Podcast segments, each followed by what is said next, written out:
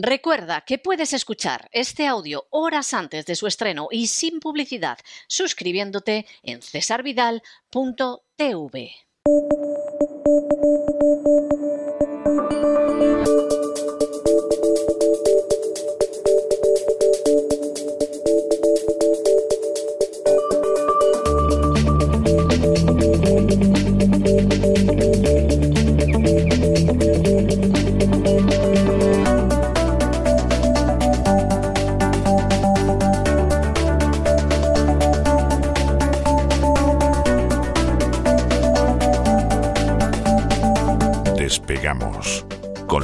Lorenzo Ramírez.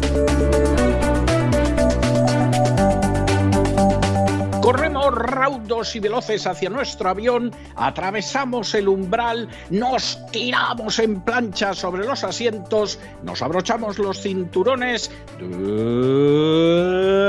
despegamos y nos vamos elevando por los aires hasta alcanzar nuestra altura y nuestra velocidad de crucero. A mi lado, como siempre, don Lorenzo Ra- Don Lorenzo, ¿qué hace usted con ese queso holandés que está bueno, pero con el tamaño que tiene de rueda de carro no nos va a dar tiempo a comérnoslo en, en esta hora? O sea, Bueno. este gusto por el queso holandés, ¿a qué viene? Muy buenas noches, don César. Es que ahora son amigos. Ahora los, los holandeses son amigos de los españoles. ¿Ah, sí? Se, han- se han debido olvidar de algún partido de fútbol que hubo antaño y de aquello que nos decían, ¿no? Que éramos derrochadores y tal. Y parece que ha encontrado ahí un aliado, don Pedro Sánchez, en Holanda, en Países pues- Bajos. Fíjese, fíjese cómo es la vida, ¿eh? Pues el otro día estuvo, por supuesto, en carne virtual Zelensky en el, en el Parlamento holandés diciendo que los holandeses podían comprender a los ucranianos porque ellos se sublevaron contra la terrible tiranía de Felipe II. Supongo que cuando hable en España, no creo que hable de los árabes, pero a lo mejor habla de Napoleón o algo Los así. tercios ¿no? de Flandes tampoco, ¿no? Tampoco los mencionó, ¿no? No, los tercios de Flandes, o lo mismo dice, bueno, y ustedes saben lo que es resistir y poner una pica en Flandes, porque Claro, este claro. sujeto eh, eh, que puede ser cualquier cosa, ¿no? Al final está demostrando que es un, que es un actor. Al final sí es que está trabajando Es de lo que que, es un actor. Es que es un actor. es un actor. No era un profesional. gran actor, pero bueno, para No. salir contar esto, pues, hay políticos que lo hacen mucho peor. Ahora vamos a hablar de esa alianza entre España, entre España y Holanda. Pero estoy aquí, he ido al supermercado, entonces he comprado queso holandés. He comprado también vodka. Yo no bebo vodka, pero para revenderlo, básicamente, porque no sé si sabe don César que Sí. sí. la Unión Europea va a prohibir la importación de vodka ruso para atacar, ¿no? De alguna manera a Putin, para que no financie su guerra, como nos están diciendo todos, en ese nuevo paquete de sanciones boomerang, don César. Pues, pues, en fin, estoy recordando. Yo soy más de que- Ginebra, es, es, lo, es lo malo que tengo ahí, soy muy británico, ¿no? Es, es- Bueno, o sea, a lo mejor alguno dice que trabajo para el MI6, además de para el Kremlin, ahora. Eh, cualquiera sabe. Yo, si en todo el año me bebo un chupito de vodka, ese año ha sido un desmadre. ¿eh? O sea, vamos, de hecho, no, no suelo beber, pero en cualquiera de los casos, claro, esto de que, de que no se pueda beber vodka eh, ruso en Europa, me ha recordado un amigo mío que cuando llegó Trump al poder, la verdad es que el comentario de mi amigo era muy duro, pero cuando llegó Trump y habló del muro con Suavícelo, México, suavícelo. y no, no, no, voy a decir lo que me dijo. Y entonces Trump dijo que iba a levantar el muro con México para contener la inmigración ilegal y el tráfico de drogas, etcétera, ¿no? Y entonces este amigo mío que ha viajado mucho por el mundo me dice, dice, para contener el tráfico de drogas hacia Estados Unidos desde México, Ujú. Van a ser entonces los americanos los que van a derribar el muro. Y a mí me parece un comentario cruel, pero hay que reconocer, porque es una triste realidad, que bueno, que la droga pasa de México hacia los Estados Unidos, porque en Estados Unidos hay mucho consumo de droga. Es decir, Claro. eh, o sea, yo no tengo idea de que haya un flujo enorme de droga hacia Andorra, pongo el caso, hacia Liechtenstein. No, hacia ahí van los billetes. Hacia ahí van los billetes. en todo caso, pero, pero no es de flujo. Y claro, lo que él decía, aunque fuera con esa ironía, pues tenía mucho de verdad. Es decir, bueno, pues si es que Estados Unidos es un grandísimo, es el primer consumidor de droga que hay en el mundo. Sí, sí. entonces, entonces, bueno, pues el, el muro lo van a tirar los, los propios toxicómanos, ¿no? Y con esto del Bueno, al vodka, final, yo no al sé final cómo se creó la DEA algunos. y ya está, para el caso eh, ha hecho un servicio muy similar, ¿no? Alguno dirá, bueno, pero no pasa nada porque le- hay vodka de otros sitios, ¿no? el vodka sueco, el, el vodka Absolute, que también eh, yo creo que quizás no sea el, más popular, al menos aquí en España. Bueno, y hay, hay vodka finlandés que me dicen mm. que es bastante aceptable. Hombre, entre otras cosas, porque Finlandia formó parte del Imperio Ruso durante una época Lo que y seguramente aprendieron, ¿no? Con los noruegos se llevan regular, ¿no?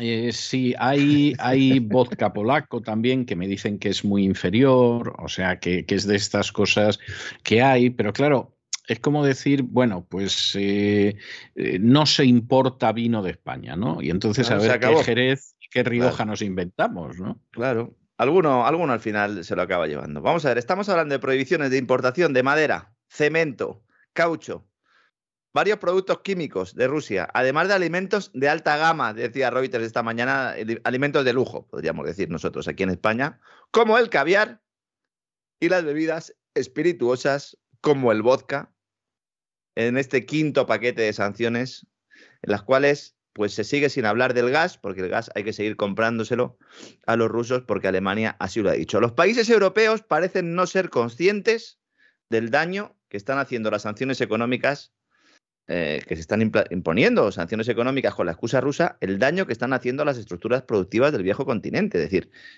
yo creo que es evidente, es que en otros casos los políticos adoptan una serie de medidas y luego pues al año a los cinco años vemos, evidentemente, cuál es el resultado, resultado nefasto, ¿no? En este caso es que llevamos un mes, llevamos un mes de sanciones y estamos viendo cómo son sanciones boomerang, ¿no? Como las llamamos aquí el primer día, ¿no? Que además están disparando unas tensiones inflacionistas que ya estaban a su vez lastrando la capacidad industrial y el poder adquisitivo de las familias antes de la intervención rusa en Ucrania. Eso sí, esto, esto ya es después de que te han pegado la primera piedra en el ojo, cuando estás de rodillas en el suelo llevándote la mano a la cara, viene uno por detrás y, te atiza en la nuca un garrotazo. O sea, esto, esto es algo tremendo. Entonces, hombre, es verdad que los problemas económicos que había previamente a la crisis de Ucrania son de cada nación. O sea, eso no cabe la menor duda. Pero desde luego los golpes que está recibiendo Europa son de tres pares de bigotes. ¿eh? evidentemente algunos de ellos tienen, tienen orígenes o una causa global, es verdad, ¿no? Pero efectivamente la capacidad que tiene la estructura de cada país, la estructura económica, para asumir determinados eventos internacionales, bueno, pues esa eh, es limitada, ¿no? Es limitada porque, por ejemplo, en Europa no tenemos política monetaria, pero sí teníamos política fiscal, sí teníamos una política energética, pero evidentemente a lo largo de los últimos años lo que se ha ido produciendo poco a poco es un proceso de homogenización de esas políticas, aunque sobre el papel exista soberanía nacional, todos hemos ido por el mismo camino y hemos llegado también eh, a, la misma disyuntiva, ¿no? Que es, oigan, eh, no podemos seguir con este modelo económico. Algunos piensan que eso está inducido, lo hablaremos en, el gran reseteo en. Estoy trabajando ya en el programa esta semana y hablaremos de todo esto, ¿no? Pero claro, que se reúnan nuestros políticos, los políticos europeos, y que salga el presidente de Francia, Emmanuel Macron, que está ahí a las puertas de las elecciones, que es que también tendría, tenía que haber pasado esto justo en las puertas de las elecciones de Francia, que yo creo que esto también está introduciendo determinados elementos importantes. Y este es el más beligerante ahora y dice, no, no, hay que embargar el petróleo y el carbón ruso. Es decir, prohibir a los países europeos su importación. Ahora Alemania le ha dicho, pero macho, o sea, no quedamos hace tres semanas en que yo te iba a presentar un plan para ir reduciendo poco a poco la dependencia y así hacer un poco el paripé y que no se diera todo el mundo cuenta que nosotros seguimos necesitando los hidrocarburos. No me has obligado a presentar un plan a largo plazo, incluso diciendo que en 2024 ya no voy a comprar casi gas y que este año, a finales de 2022, ya voy a comprar poco carbón y poco petróleo. ¿Para qué me sacas ahora lo del embargo? Y no hay ningún tipo de acuerdo. Y entonces dicen, ah, pues entonces, venga, pues entonces lo que vamos a hacer es, del petróleo ya hablaremos, ¿eh? del petróleo ya hablaremos, el gas descartado, es decir, seguirá fluyendo gas a Europa, del petróleo ya veremos, ¿eh? ya hablaremos del gobierno, ¿no? Como se dice aquí en España, ¿no? Pero eso sí, aprobamos un nuevo paquete de medidas que, insisto, todos estos materiales, todos estos productos, todos estos bienes, lo que hacemos es quitarnos una parte de la oferta y si nos quitamos una parte de la oferta, lo que eh, sucede es un incremento de precios. Es que, es, que, es, de, sentido común. O sea, no, no, es que eso es de sentido común. Eso nos dicen, no, es que estamos luchando contra la inflación cargándonos oferta. Oigan, pues vuelvan ustedes a clase otra vez. Sí, efectivamente. Porque ustedes lo que están haciendo es alimentar aún más la inflación. ¿Para qué? ¿Para luego pegar un frenazo vía subida tremenda de los tipos de interés? Pues si están pensando en eso, entonces la situación es aún peor de lo que estábamos pensando, ¿no? El consejero delegado de Deutsche Bank, presidente del lobby bancario de Alemania, ha salido en defensa del gobierno de su país diciendo que si se detiene la importación de petróleo y de carbón ruso, ya no estoy hablando del gas, ojo, estoy hablando del petróleo y del carbón ruso, entonces Alemania se quedaría en recesión permanente, por lo menos, durante unos cuantos trimestres. Una recesión que ya da por hecha el Banco Central de Alemania, cuyas últimas estimaciones indican que la actividad económica del país se ha reducido notablemente entre enero y marzo, después de que ya en el cuarto trimestre de 2021 se hubiera reducido el PIB un 0,7%. Importante que tengamos todos estos datos en cuenta porque con el nuevo relato, con la gran narrativa que diría el presidente del Foro Económico Mundial, esto dentro de unos meses va a desaparecer completamente de los artículos, de los análisis. Alemania empieza el año a punto de entrar en recesión. Gran noticia, gran noticia. Y nos dicen, no, es que claro, la crisis de Rusia y tal, la crisis de Ucrania, pues va a provocar la recesión. No, señores.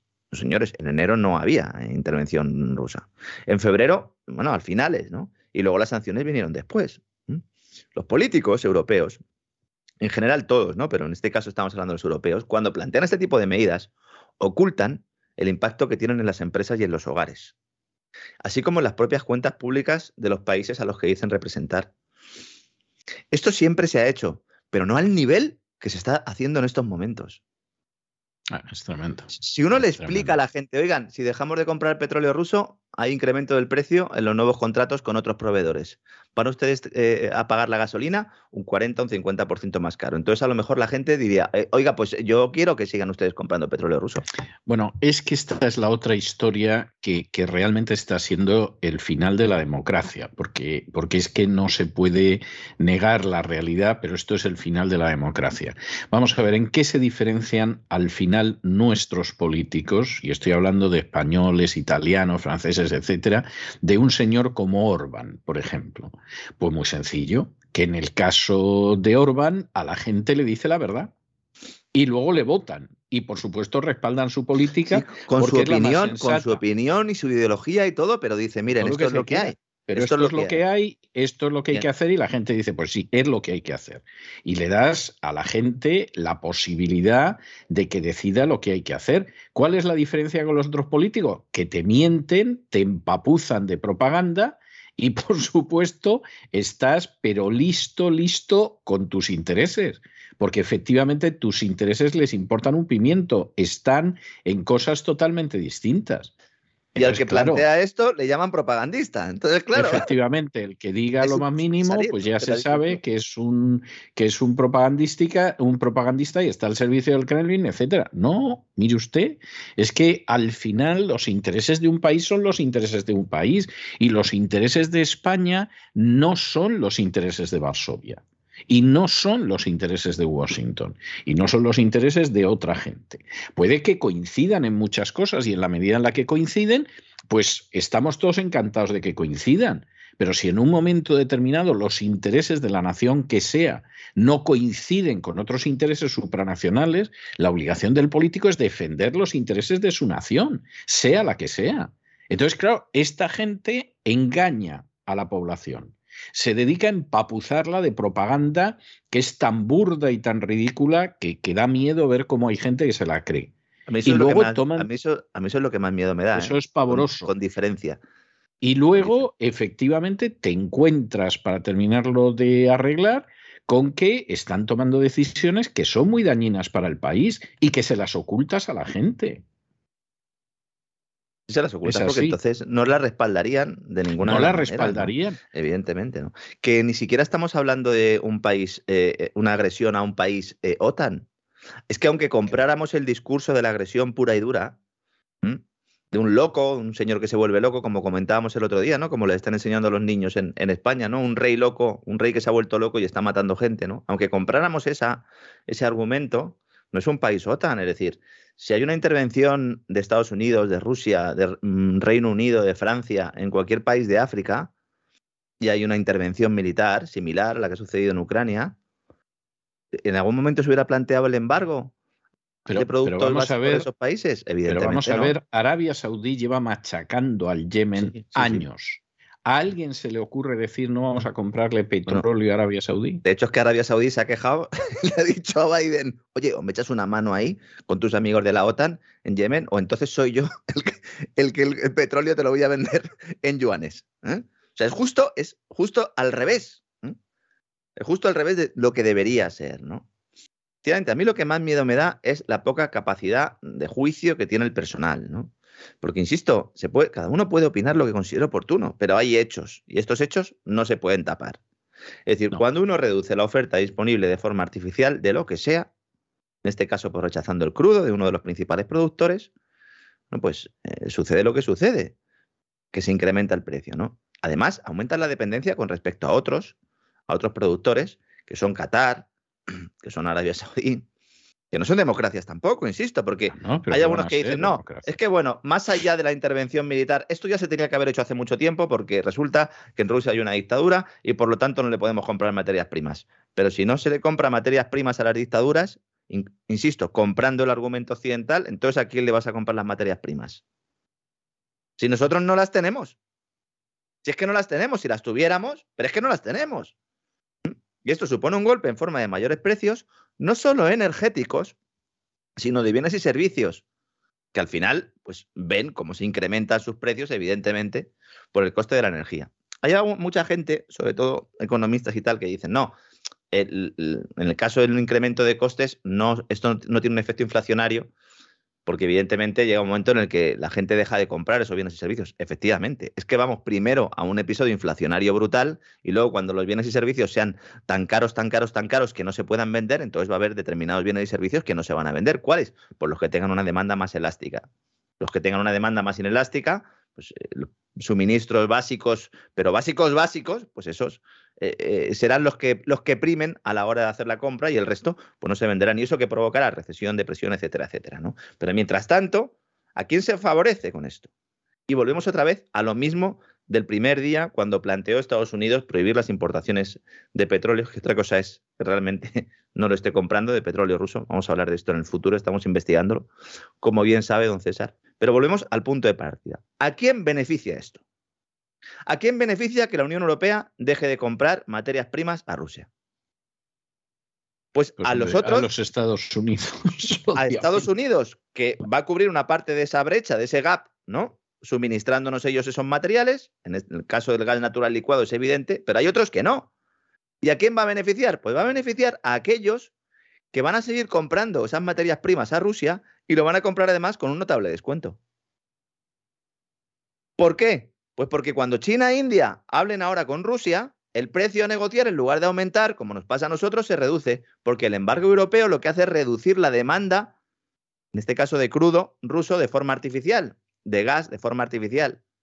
Entonces, si se le quita una parte de la demanda, que es la demanda que teníamos o que tenemos todavía los países europeos, pues entonces China e India pueden negociar en mejores condiciones con Rusia. Además, el Kremlin encantado, porque así refuerza esa alianza, que precisamente se ha visto forzado a adelantar de alguna manera esa unión por la intervención occidental. Claro. ¿Quién está ¿Para quién están trabajando los líderes europeos? Ya no solo el canciller alemán, sino para quién están trabajando los líderes europeos. Y a pesar de No, todo es- esto que es estoy tremendo, diciendo, o sea, es tremendo. es que es tremendo. Es que en cuanto uno se sienta y empieza a analizar, a ver, ¿esto a quién beneficia y a quién perjudica? Porque eso es lo primero que hay que hacer, ¿no? En, este, en esta época en la que además solo tenemos información de un lado, ¿no? Solo tenemos información de un lado. Nosotros no, porque sabemos cómo acceder a la otra información. Pero la mayor parte de la gente solo tiene información de un lado. Entonces, si solo tienes información de un lado, te tienes que sentar y decir, a ver, voy a intentar yo intentar anticipar de alguna manera lo que puede estar ocurriendo, porque lo que me están contando es solo una parte de la historia y además manipulada, ¿no? Y bueno, ¿quién gana con esto? ¿Gano yo? No. ¿Gana Europa? No. ¿Gana Rusia? Pues un poco. ¿Gana China e India? Pues un poco. ¿O es que a largo plazo, a medio plazo, lo que se pretende es justificar la creación de un nuevo mundo utilizando para ello a Rusia? Eso es lo que pienso yo y lo explicaremos en futuros programas. ¿no? Sí, es así. Es así. A pesar de todo esto que estoy contando, los ingresos, como dijimos ayer, por hidrocarburos serán superiores a los obtenidos en 2021 por parte de Rusia, es decir, todavía le sigue saliendo bien la jugada. No sé si habrá quinto paquete de medidas, sexto, séptimo, octavo, noveno, pero ya no sé, de alguna manera, todo lo que sea dejarle de comprar productos a los rusos hay que comprárselos a otros, ¿no? Importante también que tengamos una cosa en cuenta. Cuidado con los vetos. Cuidado con las barreras comerciales. Cuidado con las expulsiones de los mercados. Porque el afectado le puede dar la vuelta a la tortilla. Lo estamos viendo aquí. Mire, un ejemplo claro de esto también lo sucedido con la gran tecnológica china Huawei. Estuvo muy de moda, estuvo en las noticias, fue vetada por Estados Unidos para hacer negocios con empresas norteamericanas, lo que a algunos analistas pues, le llevó a afirmar que esto supondría el fin de la compañía, al menos en Occidente. ¿no? Decían, bueno, esto ya Huawei tiene que cerrar, tiene que volverse a China, no puede hacer nada en Occidente. ¿no? Huawei hizo de la necesidad de virtud. Y al no tener acceso a las aplicaciones de Google, a las apps presentes en, todos los móviles eh, Android, ni, ni, tampoco pudiendo acceder a determinada tecnología 5G europea, la compañía aprovechó lo que tenía para seguir no solo en el mercado chino, sino también precisamente en el europeo, desarrollando un ecosistema propio con un motor de búsqueda propio que lo diferencia del resto de dispositivos. Hoy precisamente el diario español El Economista publicaba un reportaje, una entrevista a William Tian, presidente de, de CBG Huawei para Europa, en la que explicaba todo esto y consideraba de alguna manera que esas sanciones le habían venido bien a la empresa, porque le habían obligado a hacer algo que de otra manera no habría hecho. Sí, es que es así. Es que es así. Cuando se imponen sanciones violando leyes económicas fundamentales, suele salir el tiro por la culata, casi siempre. Casi siempre, por no decir siempre, ¿no? Por cierto que Alemania eh, ha cumplido también lo que avanzábamos aquí hace semanas, expropiando la filial que la energética rusa Gazprom tiene en el país. Directamente expropiada, con la excusa de salvaguardar la seguridad de suministro del gas. Qué malos son que no hay seguridad jurídica en Rusia, ni en China, ni en ningún país eh, oriental. Qué malos son en, en, bueno, pues en Hispanoamérica, ¿no? Muchos países que ahí se expropia. Bueno, pues nosotros también expropiamos en Europa.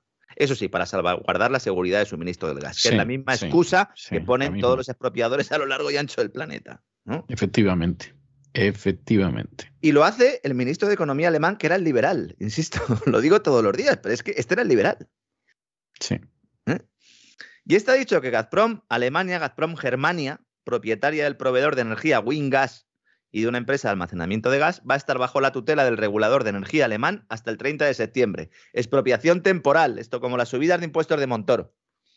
Sí, sí, efectivamente, sí. sí esto iba a desaparecer en algún momento. O como el cupo vasco, ¿no? O como el cupo vasco, sí, que llevan desde el siglo XIX con la provisionalidad y, cada vez le sacan más al resto de los españoles, sí. Efectivamente, ¿no? Dice, no, bueno, hasta el 30 de septiembre ya. Y luego el 30 de septiembre, ¿qué vas a hacer? ¿Se lo vas a devolver a Gazprom? Porque claro, yo empiezo a tener serias dudas, don César, de que eh, haya reversión de todo este proceso de sanciones. Porque se está adoptando con un objetivo que nada tiene que ver con parar a Rusia o con parar al ejército ruso forma parte de algo mayor. Si se levantan las sanciones dentro de dos meses, no ha servido para nada. Toda la que han liado.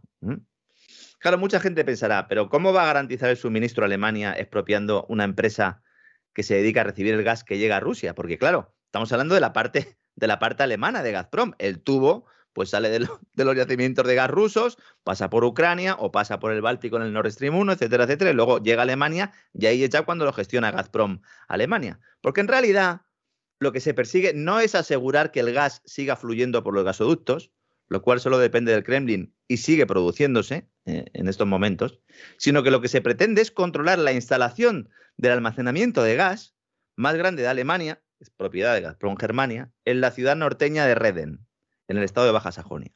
Y esta planta es clave para la seguridad energética de Alemania.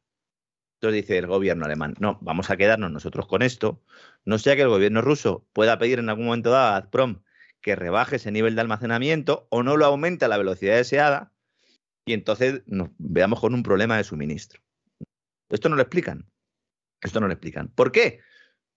Porque si no lo explicas, y no tienes ni idea de qué va esto, puedes pensar, ah, pues fíjense qué buenos son los, eh, los alemanes, qué bueno es el gobierno alemán que ha conseguido garantizar el suministro de gas. Pagando en euros, transformándose en rublos y llegando al final en rublos al tesoro de Rusia. Madre mía, ¿en qué ha quedado Europa, don César? Madre. Bueno, bueno, en lo que ha quedado es malo, pero en lo que puede llegar a quedar, mejor no lo pensamos. ¿eh? Por lo menos no lo pensamos hoy. Es que se están ¿Por abriendo unas puertas De pánico. expropiese, se expropian, eh, eh, insisto, eh, ¿la Unión Europea le ha declarado la, la guerra a Rusia o Rusia a la Unión Europea? Es que a lo mejor me he perdido. oye. No, no, no, no, es que es obvio. O sea, eh, La Unión Europea evidentemente no, no. es la OTAN tampoco, en, en sí, No, ¿no? Hay no. países de la Unión Europea que están en la OTAN, sí, pero Y, y hay gente que entró antes en la OTAN para poder entrar en la Unión Europea y no hay que mirar Sí. muy lejos. y a otros que se lo prometen todos los años y al final no se lo dan nunca. Sí. Se lo han vuelto a prometer ahora al actor. Bueno, eh, tampoco le han dado seguridades, ¿eh? le han dicho que queda el camino abierto.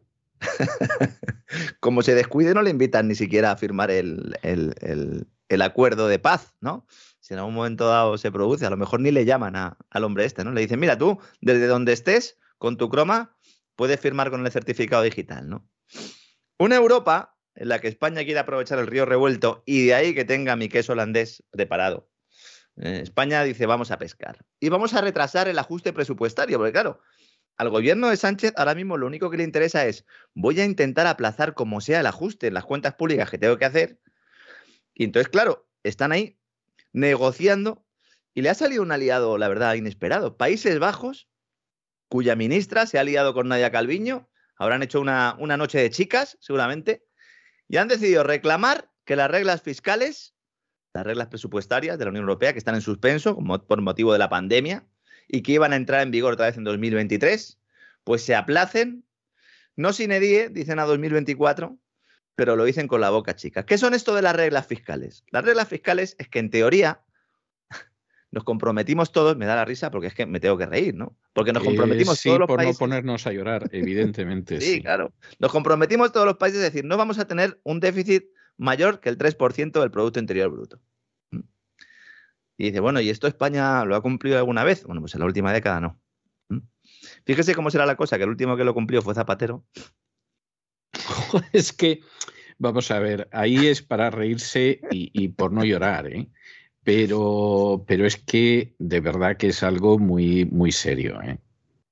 O sea, es que de verdad es algo muy serio porque dices, ah, va Zapatero. Es que si hubieras dicho Aznar, dices, bueno, claro, con lo que vino. No, es que todavía Zapatero lo cumplió y, y no es precisamente un emblema de cómo hacer bien las cosas. Zapatero ingresaba, bueno, Zapatero no, eh, bajo el gobierno de Zapatero se ingresaba mucho dinero, fundamentalmente impuestos derivados de la, de la burbuja inmobiliaria por la expansión crediticia fomentada desde el Banco Central Europeo y cogiendo pues toda esa, esa, bueno, esos vientos de cola que dicen los economistas, ¿no? De la entrada de España en el euro, las reformas de Aznar y luego pues eh, la primera legislatura de Zapatero que prácticamente pues eh, eh, no hizo mucho, ¿no? Sobre todo en el primer año y entonces ese año hubo superávit en las cuentas públicas españolas, es decir, no hubo un agujero en las cuentas públicas españolas desde entonces el agujero es mayúsculo, ¿no? Hay que decir que cuando se pone en marcha el euro, los primeros en incumplir las reglas fiscales son Alemania y Francia. Fueron los primeros que no cumplieron con el déficit. Entonces empezó a hablar de aquella historia que le gustaba tanto a Solves y nos decían, no, pues miren, como no lo vamos a cumplir siempre, esta regla fiscal, pues vamos a hacer una cosa, vamos a hacer que el objetivo sea plurianual, es decir, el que se pase, bueno, pues le ponemos eh, entre todos un mecanismo o que nos lo presente él y nosotros se lo revisamos, un mecanismo para que a lo largo de los años vaya reduciendo ese déficit, ¿no? que es lo que un mecanismo en el cual pues ha estado España inmersa en los últimos años, ¿no? Que hace que muchos piensen que hay una especie de intervención económica, bueno, pues sin el especie hay una intervención económica, ¿no? Y luego tenemos el tema de la deuda, que esto ya sí queda más risa aún, porque claro, el límite es que la deuda no puede ser el eh, más del 60% del PIB. En España está en el 120. Pero es que claro, uno empieza a mirar Bueno, países. bueno, ciert- 120 oficial. Sí, la oficial, la, la, la- la total, o como sea, nos vamos a creer siempre la oficial, sí. Sí, como Sí. nos recuerda siempre don Roberto Centeno, eh, esa es la, deuda, el 120% del Producto Interior Bruto, es la deuda según el protocolo de déficit excesivo de la Unión Europea, que no incluye lo que se deben las administraciones entre sí. Si uno suma lo que se deben las propias administraciones entre sí, entonces ya nos vamos al 150-160% del Producto Interior Bruto. La última vez que lo miré, a lo mejor es más incluso. ¿no? Entonces, claro, estas reglas fiscales se iban ya a poner en marcha en 2023 al mismo tiempo que el Banco Central Europeo iba a dejar de comprar activos y este era un poco pues, el escenario eh, terrible, ¿no? La gran pesadilla, la tormenta perfecta eh, para el gobierno español, para el gobierno italiano, para el gobierno portugués y de alguna manera también para el francés. Entonces estaba debatiendo y dice, bueno, vamos a hacer una cosa. Como la pandemia ha sido muy mala y tal, y, y como somos conscientes que lo de la recuperación es una mentira que le estamos contando a la población, y claro, hay que salir del paso como sea, vamos a cambiar las reglas fiscales. Entonces las cambiamos, aumentamos esos topes, y entonces el que esté cerca, pues más o menos lo cumple, y al que no, pues le dejamos un par de añitos o tres para que vaya ajustando su historia, ¿no? Ese era el plan inicial. Pero entonces llega la intervención militar en Ucrania, llega la guerra de Ucrania, y ahora ya ya no es, la idea no es modificar esas reglas fiscales, es directamente mantenerlas en el cajón otro año más, ¿no? Y el hecho de que se sume Holanda, a mí me ha sorprendido mucho. Países Bajos, ¿no? Porque claro, al final, esto es uno de los, de los países que estaban, eran más beligerantes con España, ¿no? Diciendo, oigan, tienen ustedes que cumplir el déficit, uno de los llamados eh, países frugales, ¿no? Se puso tan de moda esto también en su momento, ¿no? Bueno, pues se han puesto de acuerdo Calviño y la ministra de Países Bajos, la ministra de Economía, y solicitan a la Comisión Europea que se opte a una extensión de la cláusula de escape. Es maravilloso, porque claro, cualquiera que lea esto dice, ¿y esto qué tiene que ver con lo que me está contando Lorenzo Ramírez hoy? Es que es esto, justo. Lo podían decir de otra manera, ¿no? La cláusula de escape es que no cumplo la, las reglas fiscales, el pacto de estabilidad y crecimiento, ¿no? Es maravilloso. Con la excusa de la guerra de Ucrania, efectivamente, ¿no? Todo ello acompañado de una nueva emisión de deuda europea que está sobre la mesa, pero que todavía no se ha aprobado y están viendo a ver cómo la articulan. ¿eh? Por supuesto, también los eurobonos se emitirán argumentando que es necesario por la crisis de Ucrania. ¿eh? Esto tiene que durar mucho, porque si se acaba pronto la crisis de Ucrania, no sé a quién le van a echar la culpa. ¿Eh? Bueno, eso decíamos del COVID. A, ver qué nos traen luego, ¿no? Igual hay algún tsunami o, o algo así, ¿no? Bueno, un tsunami precisamente fue el causante o la excusa para que Alemania acabara con la energía nuclear, que le ha traído hasta esta situación, ¿eh? También hay que decirlo. ¿Mm? Si hubiera sucedido hoy, seguro que era culpa del cambio climático, el tsunami. Y entonces ya habríamos tenido la excusa perfecta, ¿no? Claro, eh, alguno dirá, bueno, esto es lo que pide España y Holanda, y otra cosa es que se lo den. Pues claro, es que el comisario de Economía es italiano, que es Paolo Gentiloni, y está dicho, tomo nota, textual, ¿eh? Tomo nota. Sí, sí, está muy bien. y dice, porque claro, evidentemente no estamos en la misma situación de hace cuatro meses. ¿Mm? Entonces, él ha contextualizado que la decisión de desactivar la cláusula de escape del Pacto de Estabilidad y Crecimiento se puso en pausa ya hace un mes. Algo que yo no sabía eh, personalmente, pendiente de la evolución tras el ataque militar de Rusia a Ucrania. ¿no? Dice, bueno, ¿eh? ya veremos esto cómo lo hacemos, pero seguramente lo hagamos. ¿no? Sea como fuere, eh, las nuevas sanciones y las maniobras políticas en Europa se articulan usando como herramienta argumental ya más en concreto la masacre de Bucha, ¿no? De la cual, bueno, no sé cómo se dice en ruso esto, ¿cómo se dice? Bucha, no, es Bucha, es Bucha, sí. ¿no? De la cual, pues hemos visto eh, imágenes escalofriantes. Eh, es curioso cómo se abrió un debate hace ya tiempo, ¿no? Con respecto a, la necesidad o de emitir determinadas imágenes, ¿verdad? En medio de comunicación. Solo se emiten cuando hay muertos de un lado. Cuando hay muertos de otro, no. En este caso, eh, la verdad es que las imágenes son espeluznantes y evidentemente esto requiere una investigación a fondo para descubrir a los responsables. Algo que parece sin que... Ningún género de dudas, vamos. Que lo haya bloqueado en el Consejo de Seguridad de Naciones Unidas Gran Bretaña es otro cantar. Claro, pero... yo de verdad me quedé a cuadro cuando dicen los rusos, oigan, esto hay que investigarlo, dice Reino Unido. No, no, de momento no. ¿Cómo que no? ¿Cómo que no? Porque Reino Unido es quien tiene la presidencia de turno del Consejo de Seguridad de la ONU. Entonces, es la que decide de alguna manera si se hace una reunión concreta para tratar un determinado tema. Finalmente se ha producido la reunión del Consejo de Seguridad y hoy mismo están debatiendo sobre todo esto, pero el hecho de negarte, de negarte en redondo, ¿qué pasa? Reino Unido, ¿qué sabes quién ha sido? A lo mejor es que los de Reino Unido lo saben. Eh, bueno, ya ha habido algún diputado ucraniano que ha dicho que lo saben porque lo han hecho ellos. Bueno, eh, hay incluso agentes de inteligencia estadounidenses diciendo que es un atentado de bandera falsa o una operación de bandera falsa. Totalmente. ¿Eh? Algunos bastante famosos como Scott Ritter, un tipo que eh, ex oficial de inteligencia de, de, los marines de Estados Unidos, que sirvió en Naciones Unidas con todo el tema de los tratados de control de armas, que estuvo en la operación Tormenta del Desierto. Es decir, que este ruso no es. ¿eh? No, William no, Scott no. Ritter y este lleva unos cuantos días denunciando que es una operación de bandera falsa, es decir, que se está atribuyendo en realidad la matanza a los rusos cuando en realidad no han sido ellos. Nosotros no lo sabemos. A mí lo que me sorprende es ver cómo hay personas que afirman con tanta seguridad que han sido los rusos cuando eh, realmente no tienen nada más que un vídeo y unas fotografías que se han visto que están siendo analizadas eh, de verdad al dedillo por mucha gente, por mucha gente que no tiene ni siquiera experiencia ¿no? en análisis de imágenes. Pero bueno, me parece tremendo que el personal se trague la propaganda aunque sea la de tu país. O sea, espérate un poco, ¿no? Sí. bueno, aquí hay reporteros americanos que no se lo creen, ¿eh? Sí, sí. lo están diciendo igual que reporteros británicos y no son ni de broma, ¿eh? O sea, no son ni de broma gente que sea prorrusa, vamos. Newsweek, eh, hay un periodista en Newsweek que incluso está denunciando toda la desinformación que está viendo sobre la guerra de, Ucrania, eh, toda la desinformación occidental, ¿no? Pues claro, que hay desinformación en Rusia, bueno, pues sí, es evidente, ¿no? Que la hay en Occidente también es evidente, pero hay gente que esta no la quiere ver. Es necesario recordar, una vez más, que cuando hay una guerra y propaganda de ambos lados de la contienda y que aceptar versiones oficiales negando la investigación profunda de los hechos es trabajar para las élites que nos han traído hasta aquí. Que esto no tiene nada que ver con la democracia, señores. Bueno, con la defensa de la democracia seguramente. En todo caso, sí. Claro. Esas élites que están moviendo los hilos mientras nosotros vemos moverse las marionetas. Es como lo de no poder acceder a medios rusos. César, se ha normalizado la censura.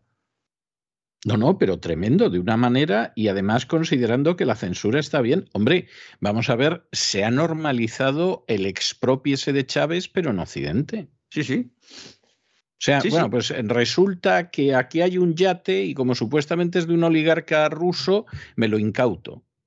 Bueno, y, el, FBI en suelo español, el FBI en suelo español expropiando. Bueno, es algo tremendo, ¿no? Yo de verdad, eh, es que no doy crédito. No doy crédito. Parece como si con todo el tema del COVID se hubiera creado un caldo de cultivo para que ahora ya el personal trague sin rechistar. Si no tenemos acceso a todas las versiones, también las de los rusos, no podremos conocer la verdad de las cosas. Y entonces todos nos convertiremos en papagayos, en altavoces de lo que nos impongan los de nuestro lado, que es lo que se está implantando. En realidad, un sistema que elimina la disidencia esa policía del pensamiento, ¿no? De la que hablaba Orwell, pues ya la tenemos aquí, ¿no? Yo de verdad, que mm, todo el mundo haga un, análisis personal, de verdad, que yo sé que hay mucha gente que nos escucha que nos dice, es que nosotros no estamos de acuerdo con la posición que planteáis con respecto al, conflicto de Rusia. Nosotros lo que hacemos es dar información. Lo que pasa es que como no se está dando en el resto de medios, la gente piensa que nosotros estamos dando información de parte. No, señores. Lo que pasa es que están tan abducidos ya que cualquier cosa que no sea la versión oficial les parece una visión de parte. Bueno, eso es lo terrible. Es decir, al final el hecho de que tú cuentes lo que no cuentan, hay quien piensa que efectivamente es que hay una visión de parte. Es, o sea, hemos llegado hasta ese punto. Es gravísimo, es gravísimo, porque mañana será otra crisis, mañana será otro problema. Cuando haya un terremoto, Dios no lo quiera, en cualquier parte del mundo y empiecen a decir que es culpa del cambio climático y algunos salgamos a informar y a dar datos que contradigan la tesis oficial, pues seremos terroristas. El personal no se está dando cuenta de lo que está pasando y cuando se den cuenta a lo mejor es muy tarde. Seguimos con la economía. Mañana se publican las actas de la última reunión del Consejo de Gobierno de la Reserva Federal, el Banco Central de Estados Unidos, que el mercado espera, pues para comprobar hasta qué punto es cierta la tesis de que las próximas subidas de tipo de interés serán más agresivas.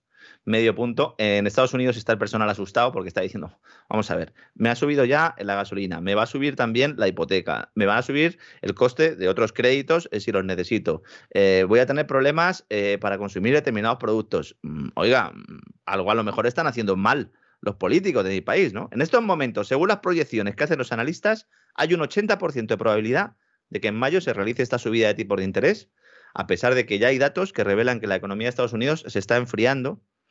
Y ellos se está enfriando porque no podemos ir más allá. Es decir, la economía de Estados Unidos todavía goza de buena salud. ¿eh? Si uno mira el empleo, hay mucha gente que me lo pregunta, voy a aprovechar ahora para explicarlo.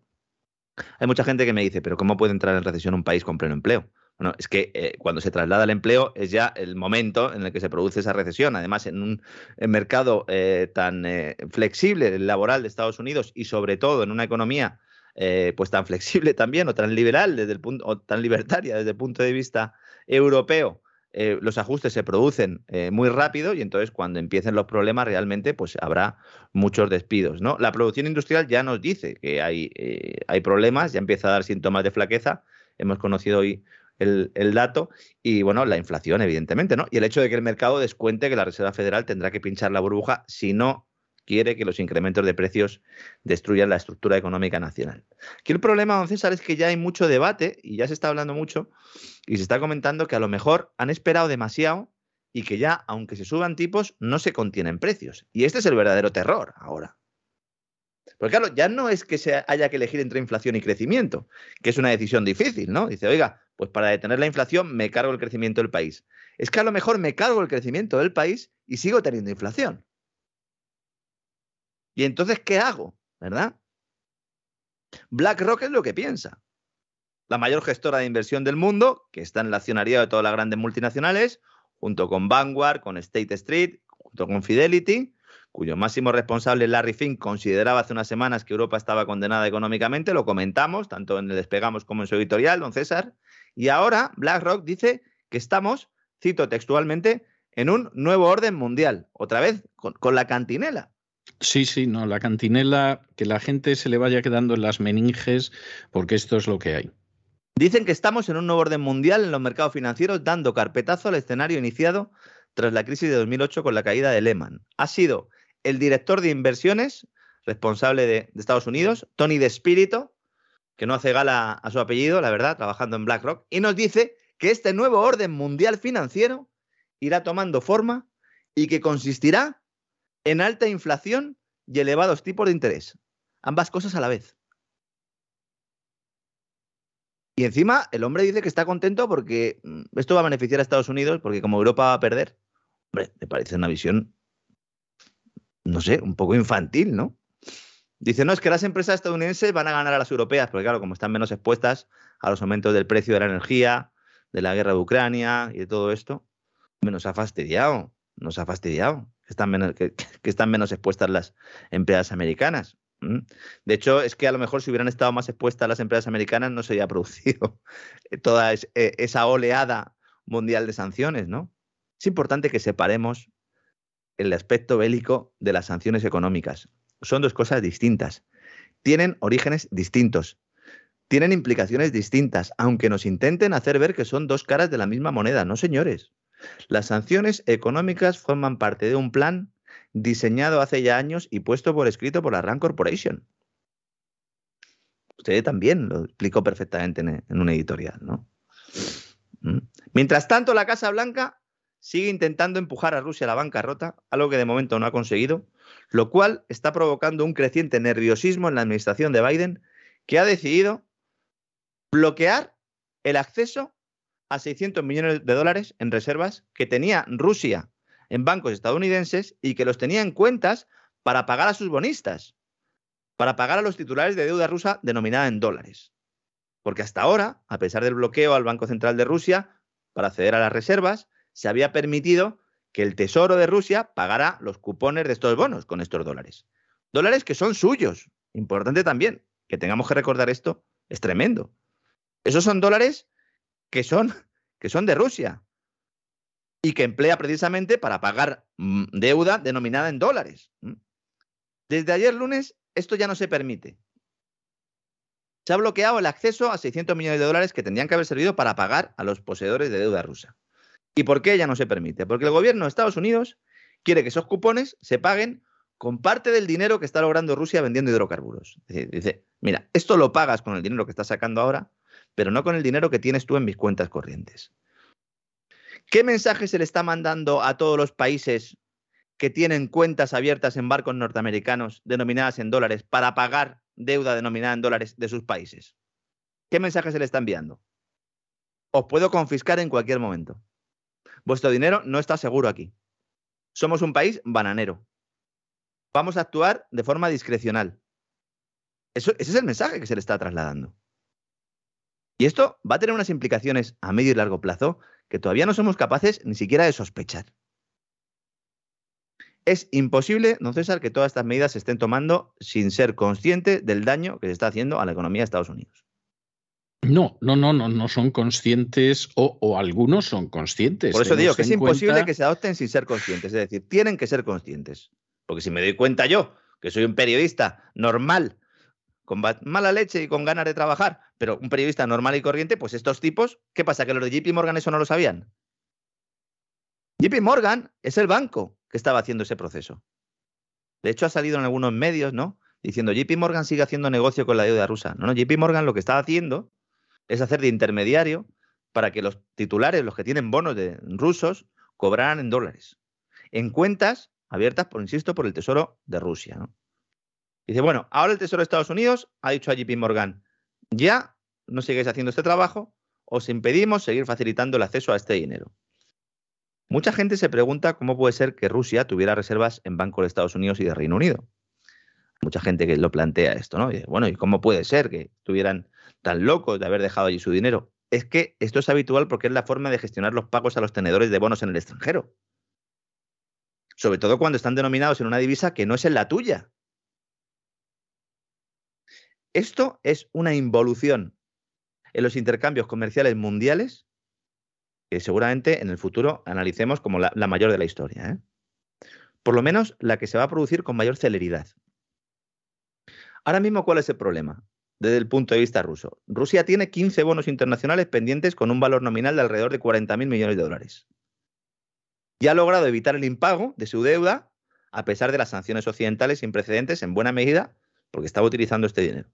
A Rusia se le permitió por última vez hacer un pago de cupón de casi 450 millones de dólares en un bono soberano en dólares que vencía en el año 2030, también es casualidad. El jueves pasado, el jueves pasado, es decir, el jueves pasado el Tesoro permitió a JP Morgan coger el dinero y dárselo a eh, los que tienen bonos rusos, ¿no? Fue el quinto pago de este tipo desde que comenzó la guerra. Mientras que nos estaban diciendo que tenían bloqueadas las reservas, estaban permitiendo este pago en el Tesoro de Estados Unidos. ¿Cuántas cosas estará haciendo Estados Unidos sin que lo sepamos? ¿Mm? Mientras dice una cosa Europa, pues lo analizaremos en próximos programas. ¿no? Si Rusia no realiza ninguno de los próximos pagos de bonos dentro de sus plazos predefinidos, o paga en rublos donde se especifican dólares, euros u otra moneda. Esto supondrá un incumplimiento, evidentemente, y por lo tanto veremos titulares de Rusia suspende pagos. Como se hizo con Evergrande, recordamos con Evergrande que nos decían, quiebra Evergrande. Evergrande, yo no sé la cantidad de veces que ha suspendido pagos. ¿eh? Evergrande tiene mérito, es, es algo, es, es la suspensión indefinida y continuada, vamos.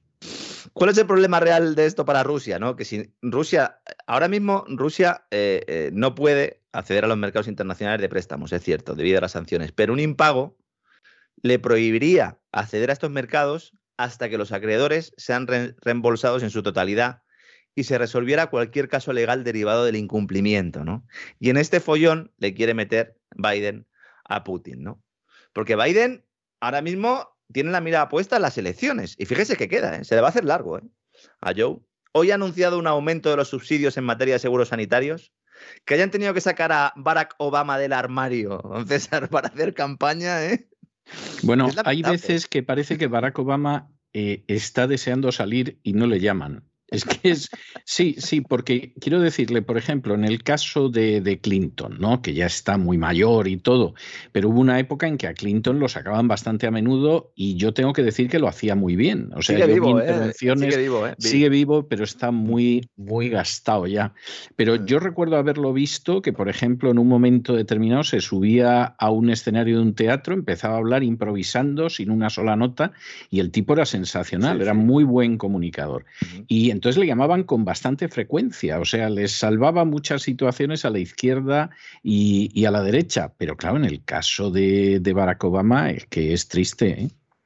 lo están sacando, lo están, están, resucitando el Obamacare. Fíjese cómo estará Biden para ponerse ahora con esto, ¿no? El Obamacare, que es como se conoce popularmente a esa ley del cuidado de la salud, asequible, se podría decir, ¿no? La traducción, eh, Affordable Care Act. Sí, asequible, sí, sí, sí. sí que tanta polémica ha generado en Estados Unidos, que tantos ríos de tinta ha hecho correr, de la cual se habló también en, los debates eh, pues de cara a las elecciones, ¿no? Una ley que ha tenido siempre la oposición del Partido Republicano, que la llevó a los tribunales, una reforma que el propio Obama se encargó de descafeinar, a pesar de lo cual ha provocado un importante aumento del gasto federal y la extensión del sector público en la economía del país. Mucha gente piensa en España y en Europa que el Obamacare Primero, que es algo parecido a nuestra seguridad social, no tiene nada que ver. No tiene nada que ver. tiene, tiene lo malo del sistema actual americano y lo malo del sistema español. Es así, es así. es así. Y luego, de hecho, la gente es consciente de eso, porque no la mayoría de la población, pero bueno, los sondeos, eh, si somos eh, eh, un poco benignos y tal, y miramos incluso sondeos del New York Times y la CNN, nos dicen que un 40% de la población la rechazaba ya antes de que llegara Trump a la Casa Blanca y eso que esas encuestas tenían muchas trampas, pero claro, no se le decía a los ciudadanos que tenían que pagar más impuestos para financiar los nuevos servicios, ¿no? Bueno, y, fíjese, no solo eso, posiblemente, vamos a ver, yo creo que hay un sector de la población que efectivamente el Obamacare sí les ha favorecido. ¿Eh? O sea, sí les ha favorecido porque ha bajado muchísimo los servicios y esa gente está encantada. Yo estoy pensando en una persona que, con la que yo tengo bastante relación, que por ejemplo, esta persona paga al año por todo el año de servicio médico, paga, no llega a 15 dólares. Tanto que cuando tiene que pagar a principio de año la cantidad que tiene que pagar, pues eh, suele decir a la del seguro que contrata que bueno, que, que, si te parece te pago ya los 15 dólares de todo el año de golpe y no me pases un dólar y pico todos los meses. ¿eh? Y entonces lo soluciona así. Claro, esta persona en cuestión eh, no le cubre nada más que en el estado de la Florida. Es decir, si alguna vez sale del estado de la Florida, pues que no le pase nada, ¿no? Pero hay que tener en cuenta que como esta persona no se mueve prácticamente en la ciudad en la que vive, pues está encantado de la vida y vivir en el estado de la Florida en términos eh, geográficos, pues es un estado más grande que muchas naciones europeas. Entonces no hay ningún problema. Esta gente sí que está bastante contenta con, con, el Obamacare, que es un sector que, bueno, no le cubría el Medicaid, que es para los que no tienen nada de dinero, ni el Medicare, que es para los jubilados, y entonces están encantados. Ahora, para el resto de la gente, están que muerden. Y luego hay infinidad, infinidad de cuestiones que antes te podían solucionar los médicos y que ahora no te la pueden solucionar. Por ejemplo, tú antes, en un momento determinado, no te gustaba el médico que tenías en tu sociedad médica y lo que hacías era que querías contratar a otro médico pagándolo y la ley te lo permitía.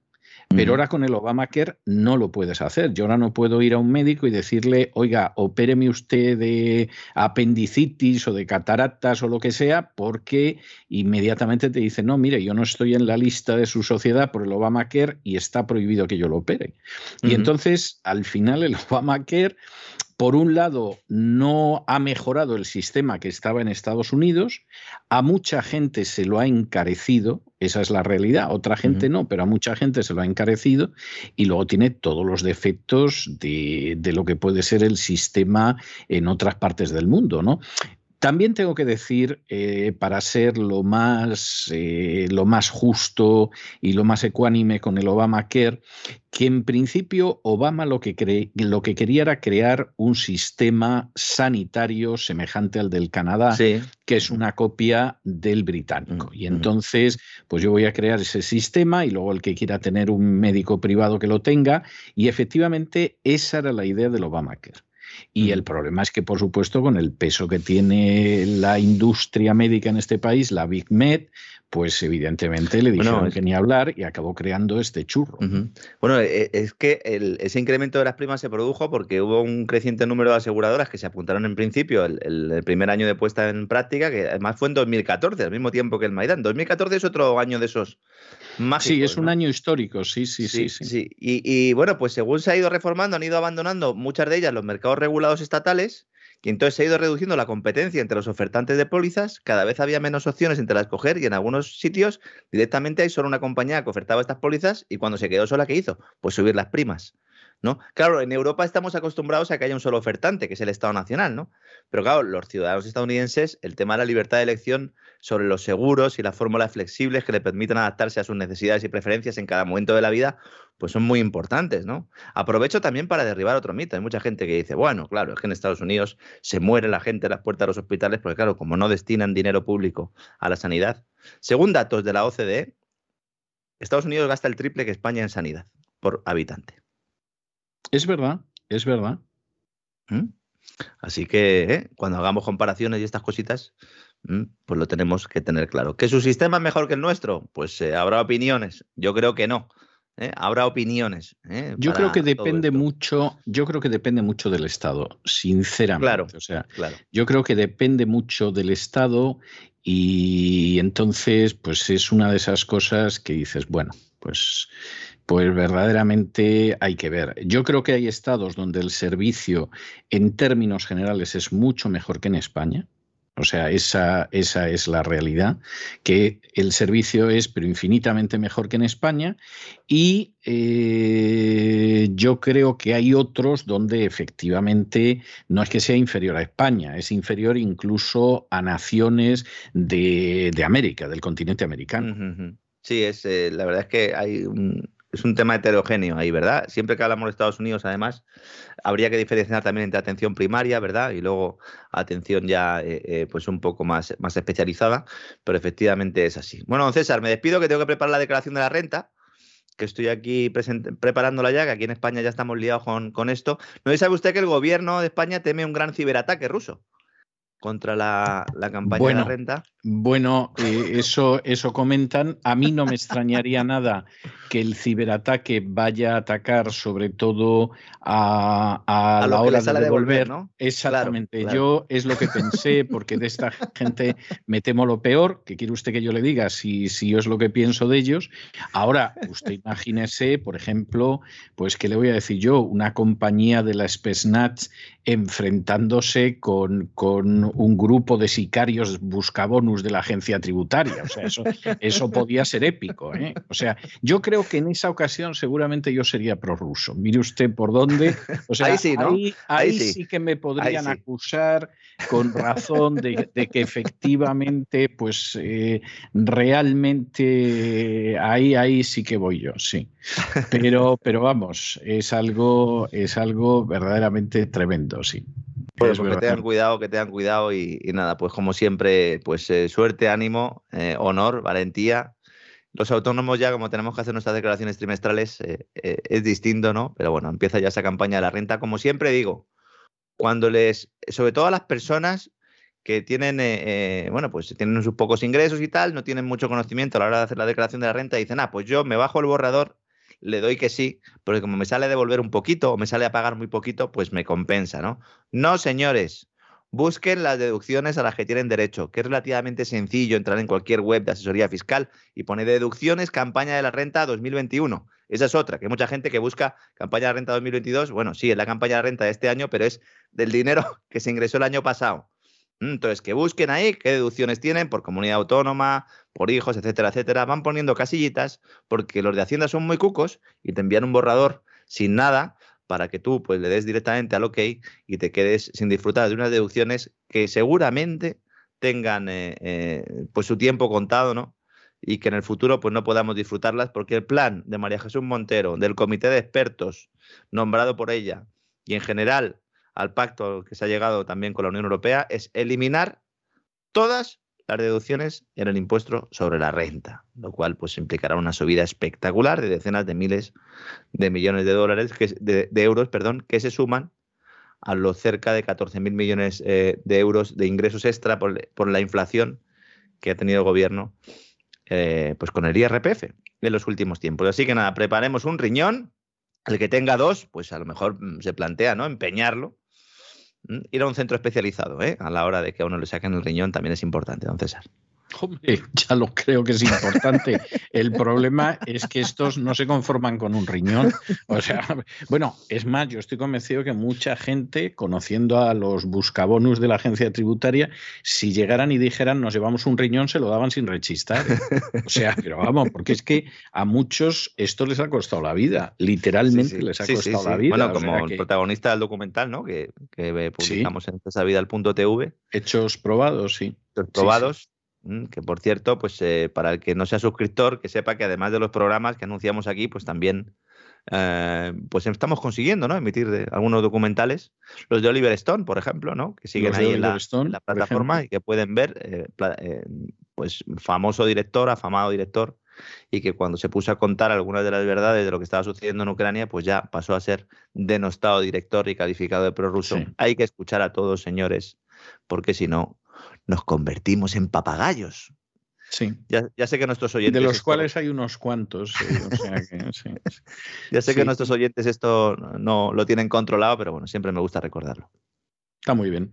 Está muy bien, don Lorenzo. Pues nada, hoy no hay así es España, o sea que hasta mañana Dios mediante. Eh, de hecho, no hay así es España ya hasta que regresemos de las claro, Semana Santa. O sea, ni la semana que viene ni a la otra. Entraron los huevos y, lo dejaron todo como un solar y se ha quedado usted despistado, ¿verdad? Y, sí, bueno, sí, no hay así. Pues, Así fue Hispania, no hay, no hay. Los gallegos todavía están buscándole, don César. ¿eh? Los gallegos lo que están los pobres es desconcertados al saber que los suevos a sus antepasados les dieron por todas partes y nada de ser un reino gallego, aquello en todo caso fue un reino de explotación de los pobres gallegos y los que estaban al norte del actual Portugal y, ocasionalmente las incursiones que hacían, ¿no? O sea, me voy a casar, pues a la todos los árboles que encuentro en tierra de vascones y a la vuelta todos que encuentro en otra tierra y qué bien nos lo pasamos talando árboles.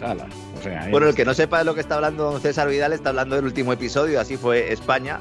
Por si alguien no, no escucha esa sección, pues muy mal, porque todos los lunes don César Vidal pues nos da una clase y yo pues hago un poco el gamberro, que es lo que mejor se me da básicamente.